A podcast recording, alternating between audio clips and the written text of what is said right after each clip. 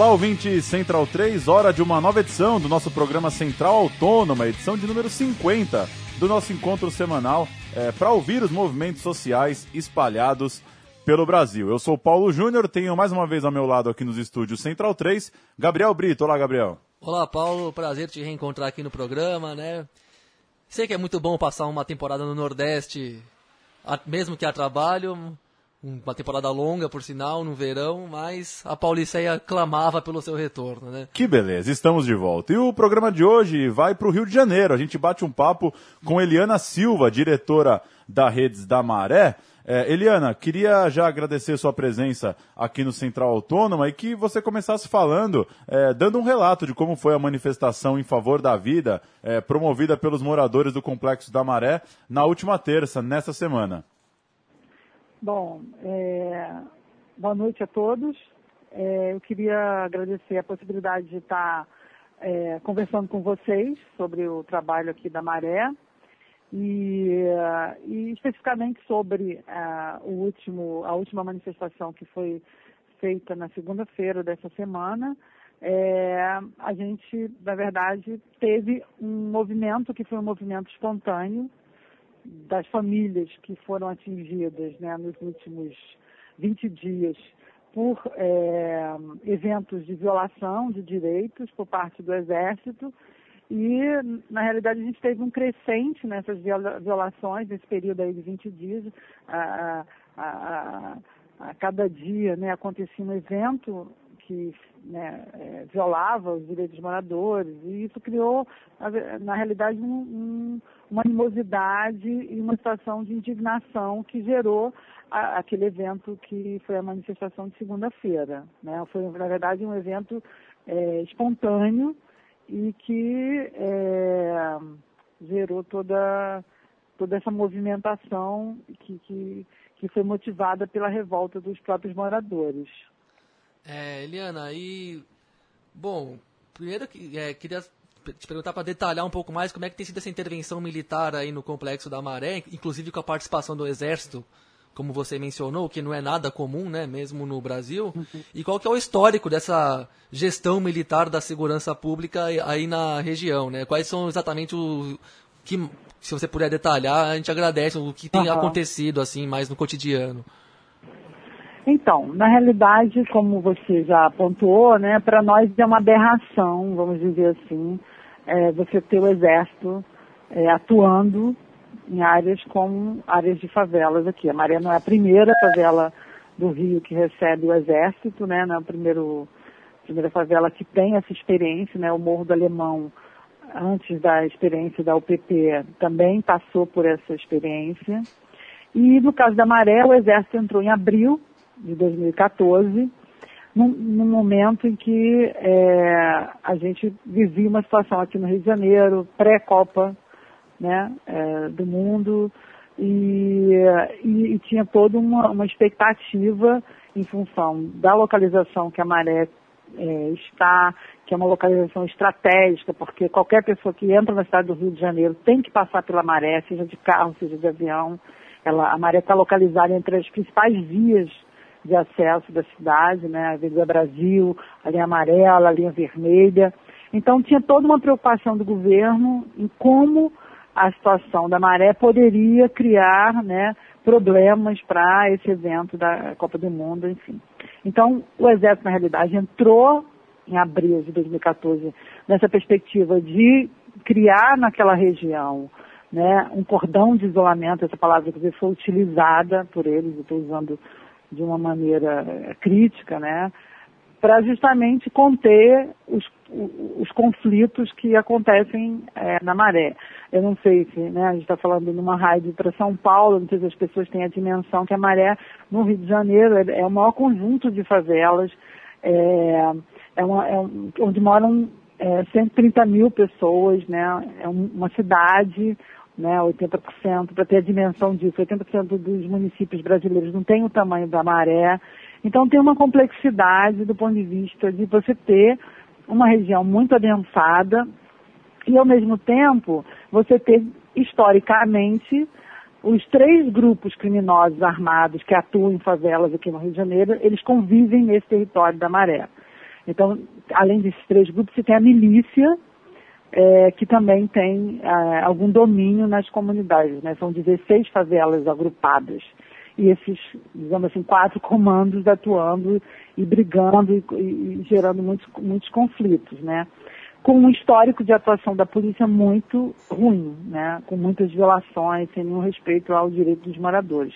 Então, o Exército, quando entrou, ele entrou numa perspectiva de criar, primeiro, essa, esse controle em torno da, da maré, por conta do evento da Copa do Mundo, mas também foi anunciado de que seria uma oportunidade de estar tá criando essa transição para um, esse projeto é, chamado EPP, que é a Unidade Polícia Pacificadora. Então seria uma oportunidade de, o Exército ordenando o território poder criar as condições para a polícia militar, a polícia civil e outro, outros aparatos né, da, da segurança pública se instalarem na maré, se instalarem naquele território que tem uma complexidade de fato. Né? E o que a gente percebeu é que é, existe um padrão de, de, de ordenamento é, que o Exército imprimiu, que num primeiro momento foi um, um, padrão de aproximação com as instituições locais, com a população, criar uma ideia de tranquilidade e controle em relação a esses grupos criminosos, Houve uma movimentação no sentido de que alguns, é, algumas dessas pessoas elas foram presas. Você tirou aquela presença extensiva das armas, que, era, que, que de fato era algo muito complicado você ter né, pessoas tão fortemente armadas na, na, no centro, né, numa, numa área tão estratégica do, da cidade do Rio de Janeiro. Então, assim, é, foram feitas reuniões com o secretário de segurança, foram feitas reuniões com o, o general, com os coronéis, né, que, enfim, que, que, que, atuavam na região, e tinha toda uma ideia de proximidade com a população e de, de criar essa, dar um frescor naquela realidade, digamos assim. O que ocorreu desde o início é que, como a maré, ela, ela em algumas partes você tem, é, de fato, é, conflitos mais é, permanentes, você tem resistências, né? tem uma resistência desses grupos, mesmo o exército estando presente. E em algumas áreas, né, uma parte da maré, esse conflito ele, ele, ele, é, muito, ele é muito forte ele permanece desde o início que o exército instalou. Então, para se ter uma ideia, é, esse ordenamento que foi é, é, pensado, logo no segundo, terceiro mês, a gente foi percebendo que ele não, na verdade, não se configurava em algo que de fato tinha uma preocupação de criar ali as condições para garantia né, futura de um direito dos moradores de segurança pública. Porque o enfrentamento, começou a haver um enfrentamento. Primeiro começou uma troca permanente de corporação. Cada dois meses você tem uma corporação de, um, de uma parte do Brasil. Então a gente já teve gente de São Paulo, a gente já teve gente do soldados do Rio Grande do Sul. É, agora, por exemplo, tem os, os soldados que estão na maré, são do Nordeste, então gente da Paraíba, do Rio Grande do Norte, né, Fortaleza. Então, é, é, a cada dois meses tem que se fazer todo um trabalho de aproximação, porque são pessoas diferentes, com culturas diferentes, formas de abordar, apesar de ser o exército que faz um treinamento e que, é, que, que mas que na realidade está muito distante do que vive essas áreas do, no que tange a questão da violência. Então isso é um problema, porque eu mesma tive que fazer reuniões a cada mudança de, de corporação, o general vinha lá na Reis da Maré é, se apresentar, falar que ia, e aí a gente reclamava do que acontecia, dos conflitos, e eles, ah, isso vai ser corrigido, isso não sei o quê, e na verdade a gente foi vendo que isso era só discurso, era só retórica, entende? Então a gente tem o que é concreto de, de abril para cá, para fevereiro, né, o mês que a gente está vivendo, são 20 mortes com a presença do Exército dentro da maré. Essas mortes, obviamente, elas não foram motivadas só pela ação do Exército, mas elas são motivadas por, um conflito que já estava instalado e que, na verdade, esse conflito ele não foi devidamente é, é, estudado, elaborado, refletido de como é que ele deveria ser. Quer dizer, a, a mesma violência, né, o mesmo padrão de violência que a polícia imprimia, acabou-se é, acontecendo com a, a, presença do exército, que para a gente é muito ruim, né? E Eliana, você que conhece muito de perto as famílias, os moradores da Maré, é, como, que, como que é o, o momento atual da relação deles é, com todo esse aparato policial e de segurança pública, é, tendo que conviver ali é, dia a dia, né, diariamente, todo momento, sai para o trabalho, volta para o trabalho e convive com, com esse aparato da segurança. E como que está a repercussão do que tem acontecido na Maré em relação à imprensa, em relação a, a outros movimentos e grupos sociais e políticos do Rio de Janeiro? Qual que é a situação de momento é, para a repercussão do que tem acontecido na Maré, pensando assim em termos da cidade? Então, é, a gente na Maré tem um histórico de é, de estar tá sempre tentando puxar essa agenda, de algum modo, né? É uma agenda difícil. O tema da segurança pública é um tema muito difícil, assim, de, de, de conviver.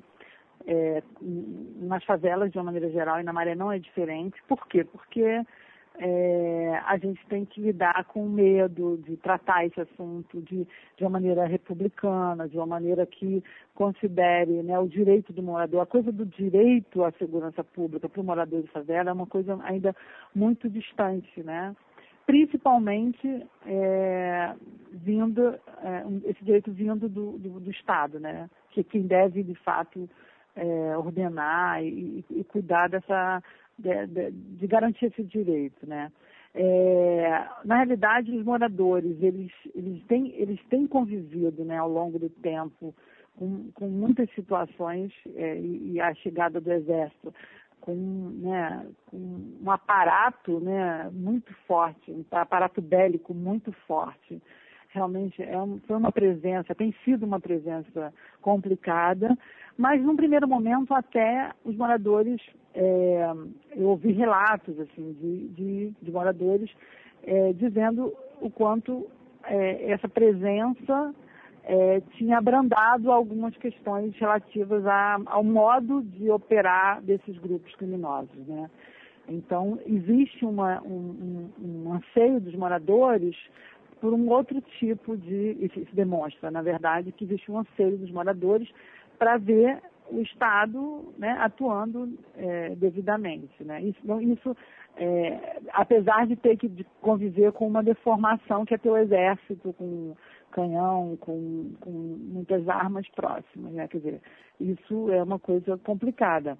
Mas o que, o que aconteceu agora, gente, que a gente vai percebendo que é, eles perderam, o exército perdeu assim a ideia de que estão ali e que eles ali têm uma, têm uma missão que está para além de, de é, garantir é, minimamente, né, é, através do aparato bélico, o funcionamento ali do, da situação das violências, eles perderam a noção do que, que é possível do que não é possível, do que eles devem do que eles não devem essa ideia de direito de coisas que não pode, não pode ser feito, acho que eles perderam um pouco essa noção e acham que, que podem fazer qualquer coisa, porque na realidade, assim, desde que começou esse processo de violação, nós tentamos, nós tentamos fazer, por exemplo, uma, uma coletiva de imprensa para com os moradores, contando que o exército está, por exemplo, entrando nas casas das pessoas sem mandado de, de, de para poder é, permitir essa entrada.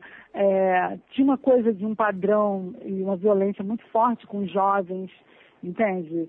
É, então, assim, coisas que as pessoas estavam acostumadas a viver com a polícia militar, com o BOP, com o choque, e que, de alguma maneira, teve um hiato aí, de um tempo que eles, eles, eles, eles não conviveram com isso, sabe? Então, quando o Exército começou a fazer isso, a gente, a gente reagiu, fez reuniões com eles, chamou, fez uma coletiva de imprensa, mas o que a gente percebe é que, que é, a situação é tão absurda que a ideia que passa é que a sociedade acha que justifica essas violações é, pelo fato de você ter, por um outro lado, grupos criminosos armados que atuam e que oprimem é, também os moradores. Então, é, acaba que é necessário ter essa violação para poder chegar a uma outra situação. E o que a gente tenta o tempo inteiro trabalhar e dizer que, sim, é, não é possível que, que você não possa trabalhar uma outra abordagem é, no trato dessa questão dessas violências, entendeu? Não,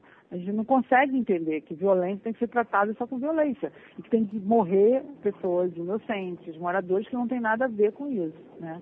Então, assim, é, a repercussão disso internamente está muito complicada, assim, porque os moradores estão inseguros novamente, com medo é, da, dessa reação, né? É, é, do Exército. E a gente acha que piorou muito depois da morte do soldado do Exército, que acho que foi o primeiro nessas operações, que é até de Campinas, né?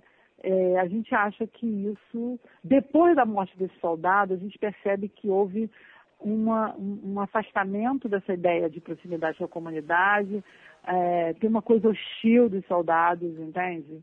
E eles agora, uma coisa assim muito, muito presente, é o medo deles eles andam armados, aquela arma assim, em punho, e, e nitidamente o rosto tenso, entende? Então, assim, é, é muito complicada a situação, é uma situação delicada, é, está tendo uma repercussão grande aqui no Rio de Janeiro, é, porque na verdade, assim, é inacreditável você ver o exército tanto tempo num território, um gasto, assim, astronômico, entende? E a gente fica se perguntando por que, que esse dinheiro não é gasto para fazer segurança pública como tem que ser feita, pelo certo. Estado como deve ser feita, entende? Então, assim, está é, tá uma situação muito nebulosa, delicada, e a, a gente espera, assim, a, a Rede da Maré, desde 2009, faz um trabalho de reunir os moradores para discutir o tema da segurança. A gente tem é, é, refletido sobre como é que a sociedade civil pode é, interferir nesse processo. Segurança pública é um problema que tem que ser tratado não somente pela polícia, né? A sociedade tem que se envolver com isso.